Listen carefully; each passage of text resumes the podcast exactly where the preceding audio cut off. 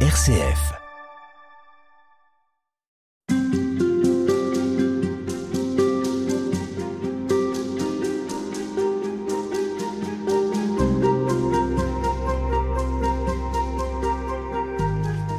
Poursuit euh, ce chemin euh, vers Pâques, ce chemin de carême. Avec vous, frère Nicolas Morin, vous êtes euh, frère de la fraternité franciscaine de Besançon, dans le Doubs.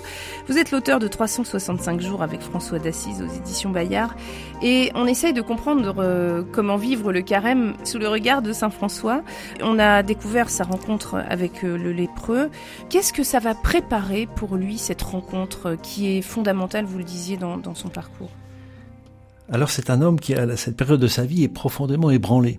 C'est-à-dire que il sait que sa vie d'avant n'a plus de sens, il n'est plus question d'y revenir, mais à quoi Dieu l'appelle, ben il sait pas trop.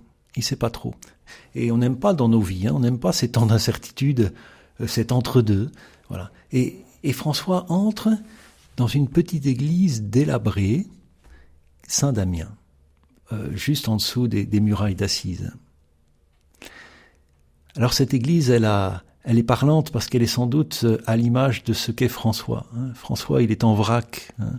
Cette église en ruine, c'est un peu lui, quoi. Hein. Qu'est-ce qui est en ruine en fait chez François? C'était euh, cette belle apparence qu'il avait voulu de se donner. Puis voilà que que l'armure euh, craque. Voilà. Il a enfin accepté de de laisser tomber l'armure pour accueillir la vérité de son être. Et c'est ça que que notamment le lépreux lui a, fait comme, cadeau, hein, de s'ouvrir à ce pauvre qui était en lui, hein, et de l'accueillir et de l'accepter. Alors cette, petite église en ruine, pour moi, ben, elle, a, aussi beaucoup de sens hein, par rapport à ben, tout ce que nous vivons, hein, tous les, difficultés que nous traversons en église. C'est pas seulement l'église de Pierre, c'est l'église avec un grand E qui traverse bien des souffrances, bien des difficultés. Et puis cette église, c'est aussi la maison, la maison commune, comme dit le pape dans Laudato aussi, c'est notre monde hein, qui, est en, qui est en ruine.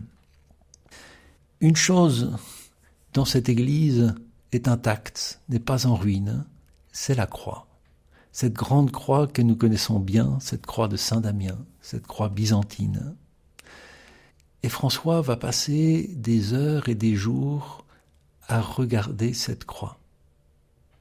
Et il commence par prier, une prière de pauvre. Et je voudrais vous, vous partager sa, sa prière qui est tellement belle et que nous pouvons faire notre. Dieu très haut et glorieux, viens éclairer les ténèbres de mon cœur. Donne-moi une foi droite, une espérance solide et une parfaite charité. Donne-moi de sentir et de connaître afin que je puisse l'accomplir, ta volonté sainte qui ne saurait m'égarer. Voilà, François, euh, qui ne sait plus où il en est, mais au lieu que sa prière le recroqueville sur lui-même, au début de sa prière, il commence par s'élever. Dieu très haut et glorieux. Hein. Dieu est celui qui me dépasse infiniment, hein, qui est l'horizon de ma vie. Et je pensais à, à cette phrase de psaume, hein, non pas à nous Seigneur, non pas à nous, mais à toi la puissance et la gloire. Hein. C'est-à-dire reconnaître que, que toute gloire, alors François qui cherchait la gloire, hein, dans l'argent, dans le succès, dans, reconnaît que toute gloire vient de Dieu. Et Dieu sait si aujourd'hui nous avons besoin de réentendre cette affirmation-là parce que ces affirmations de toute puissance hein, chez les, dirigeants, et on voit ce que ça donne en Ukraine, voilà, lorsque on oublie que la seule gloire, c'est celle de Dieu. C'est ça que François nous apprend d'abord. Qu'est-ce que ça va vouloir dire pour euh, François, la gloire de Dieu? Qu'est-ce que ça veut dire intimement pour lui? Comment est-ce qu'il l'a traduit, ce Christ euh, glorieux? Alors c'est ça qui va être tout un chemin, c'est que cette gloire de Dieu, il la contemple dans le Christ en croix. Et ce qui va naître dans l'église Saint-Damien, c'est cet amour fou de François pour le Christ. Un Christ humble et pauvre. Humble et pauvre. Il découvre que la gloire de Dieu, c'est son amour fou pour les hommes. Sa gloire, c'est de se donner jusqu'au bout pour nous. C'est ça, la gloire de Dieu. C'est pas d'être adoré dans une niche. C'est, c'est de se faire plus petit que nous, de nous laver les pieds. Voilà la gloire de Dieu.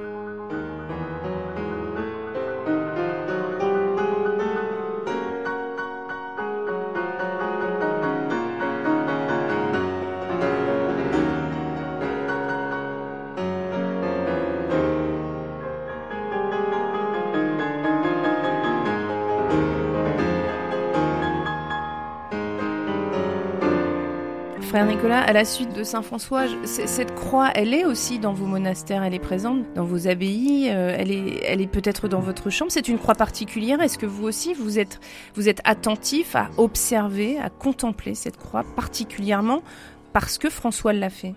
Oui, et. Cette croix m'a accompagné à des moments très, très douloureux de ma vie. Hein. Je peux dire qu'elle m'a sauvé.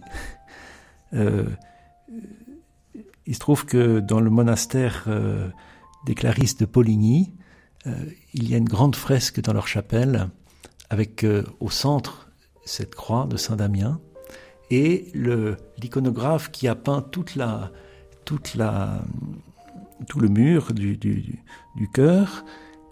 a dessiné symboliquement un tombeau. Au cœur du tombeau, il y a Adam et Ève qui représentent l'humanité, qui nous représentent. Hein. Euh, cet homme et cette femme qui n'ont plus que leurs lèvres pour crier, leurs mains tendues vers le Christ, qui sont enfermés dans cette situation. Qui de nous n'a pas connu cette situation de, d'enfermement? On a l'impression de se frapper la tête contre les murs. Et voilà que c'est le Christ qui vient fracasser la pierre de leur tombeau et qui vient les y chercher. Ça, c'est l'histoire, toute l'histoire humaine, et c'est l'histoire de notre salut. Et et cette croix que j'aime beaucoup parce que déjà, si vous l'observez, si vous observez la couleur, il y a deux couleurs qui dominent. Il y a la couleur noire qui est comme en fond, hein, la couleur noire qui est la couleur de la souffrance et de la mort. Et de fait, le Christ en croix a du sang qui coule de ses cinq plaies. C'est bien un Christ qui pour nous a souffert. Mais c'est pas le noir qui domine, c'est le rouge. Et le rouge, c'est la couleur de la vie et de l'amour. Si le Christ a traversé la souffrance, il, a, il est ressuscité vivant.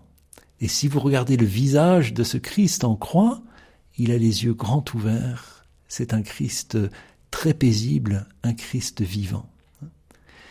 Et donc ça, c'est c'est le chemin que le Christ nous propose, c'est-à-dire qu'il vient nous chercher dans tout ce qui nous enferme, dans nos prisons, dans nos tombeaux, pour nous faire passer de l'ombre à la lumière, de la tristesse à la joie.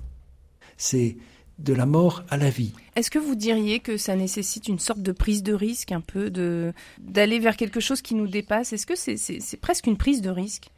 Oui, parce que en tout cas c'est mon expérience personnelle, pendant très longtemps, j'ai eu très peur de toute une part de mon histoire, de ma personnalité. De Et puis il y a des choses que j'avais bien laissé sous clé à la cave, hein, pour ainsi dire. Euh, voilà des, aspects de mon histoire, de ma personnalité que je voulais pas regarder. Et puis euh, ma découverte du Christ, mon chemin avec le Christ, m'a fait comprendre que le Christ ne pouvait guérir que ce que je lui donnais.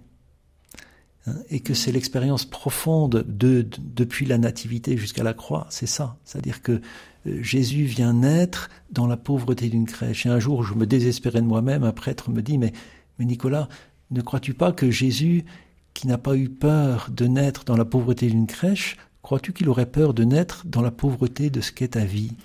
Et ce jour-là, je me suis simplement ouvert en lui disant, viens, viens. Et, c'est ça la prise de risque. La prise de risque, c'est de d'ouvrir, de nous ouvrir totalement pour que le Christ nous rejoigne au plus profond de nous-mêmes pour nous guérir et nous donner sa vie. Et comment comprendre euh, l'expression porter sa croix Comment est-ce que vous, en tout cas, vous l'avez comprise ou est-ce que euh, François a parlé de porter sa croix Alors, euh, François avait souvent cette prière L'amour n'est pas aimé, l'amour est crucifié, montre-le-moi Jésus. C'est-à-dire que euh, François entre dans la souffrance profonde du Christ. Euh, le Christ, il souffre pas euh, pour lui-même, il souffre de nous voir enfermés hein, en nous-mêmes. C'est ça la souffrance du Christ. Hein.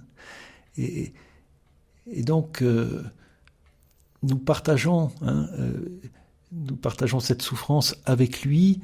voilà, je parlais on, est tous actuellement dans une souffrance terrible hein, par rapport à ce qui se passe en Ukraine, c'est-à-dire de, voir euh, ces femmes, ces enfants, et, puis et puis même M. Poutine enfermé dans dans cette logique de, de mort, hein, euh, et, l'impression de d'être impuissant, hein, d'être impuissant. Hein. Et, la seule la seule réponse possible, c'est à notre tour de donner notre vie. C'est ça la seule réponse possible. C'est la, réponse que Jésus a choisie. C'est pas de, taper sur la table, c'est pas de, faire la guerre, de prendre le pouvoir, c'est d'aimer jusque-là, d'aimer jusqu'à donner sa propre vie. Et, il nous dit, et il nous redit à chaque Eucharistie, vous ferez cela en mémoire de moi. C'est-à-dire que vous, à votre tour, entrez dans ce chemin pascal du don de votre vie. Merci frère Nicolas Morin. Donner sa vie, pas toujours facile, mais c'est déjà peut-être ouvrir son cœur pendant ce temps de carême. Je rappelle que vous êtes frère franciscain dans le Doubs à Besançon. Merci beaucoup. Merci.